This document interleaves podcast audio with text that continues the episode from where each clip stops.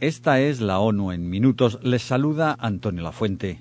La iniciativa de granos del Mar Negro, el acuerdo promovido por la ONU y Turquía que ha permitido la exportación de alimentos y fertilizantes provenientes de Ucrania y Rusia desde finales de julio, ha sido renovada este jueves por otros 120 días aunque el gobierno ruso afirma que no se han satisfecho sus demandas y quedan puntos específicos por negociarse, como el referente a sus exportaciones de amoníaco, un componente importante de los fertilizantes. El secretario general de la ONU, Antonio Guterres, acogió con beneplácito la extensión para facilitar la navegación segura de los cereales, alimentos y fertilizantes ucranianos y aseveró que las Naciones Unidas seguirán apoyando al centro que coordina esas operaciones para que los insumos fluyan sin problemas. La ONU también está comprometida con la eliminación de los obstáculos restantes a la exportación de alimentos y fertilizantes de la Federación de Rusia. Ambos acuerdos, firmados en Estambul hace tres meses, son fundamentales para reducir los precios de los alimentos y fertilizantes y evitar una crisis alimentaria mundial puntualizó Guterres y sostuvo que la iniciativa de granos del Mar Negro es una muestra más de la importancia de la diplomacia discreta en el contexto de encontrar soluciones multilaterales. Guterres regresó hoy a la ciudad egipcia del Sharm el con el fin de presionar a los delegados que asisten a la conferencia de las Naciones Unidas sobre el cambio climático, la COP27, para que lleguen a un acuerdo ambicioso. Antonio Guterres dijo que a 24 horas de que termine el cónclave las partes siguen divididas en una serie de cuestiones importantes, detallando que, como en el pasado, ha habido una ruptura de la confianza entre el norte y el sur, y entre las economías desarrolladas y las emergentes. No es momento de señalar con el dedo, dijo. El juego de la culpa es una receta para la destrucción mutua asegurada. Estamos en el momento crucial de las negociaciones. Estoy aquí para hacer un llamado a todas las partes para que estén a la altura de este momento y del mayor desafío que enfrenta la humanidad, puntualizó.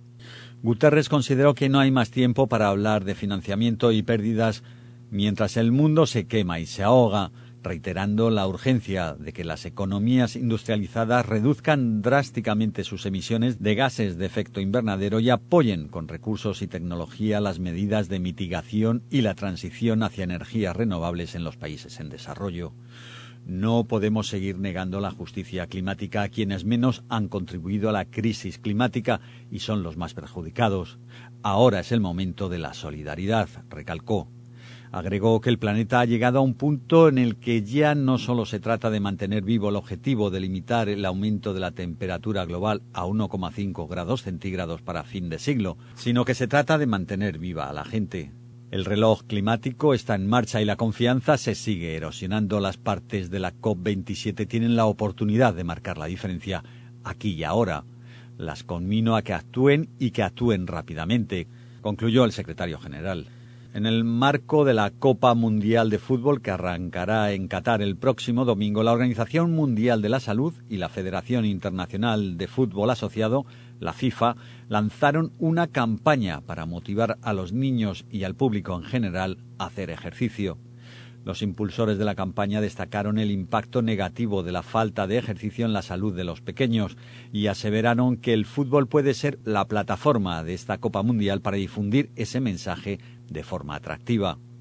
La campaña Bring the Moves, Muévete, también busca concienciar a los padres de que los niños necesitan al menos una hora de ejercicio al día. Actualmente el 80% de los adolescentes del mundo no tienen esa actividad indispensable para una buena salud física y mental. La campaña insta a los niños a descargar la aplicación Digital Gen Move, que utiliza inteligencia artificial para animarlos a estar físicamente activos todos los días durante la Copa Mundial. Y cambiamos de asunto. Israel usa la legislación antiterrorista y las órdenes militares para detener, restringir y criminalizar el trabajo legítimo humanitario y de derechos humanos y como un medio para controlar y reprimir a la población palestina, advirtieron dos expertos de la ONU en derechos humanos refiriéndose a la zona militar cerrada que Israel ha impuesto alrededor de la casa del activista palestino Isaac Amro, en la ciudad cisjordana de Hebrón, desde el 31 de octubre pasado.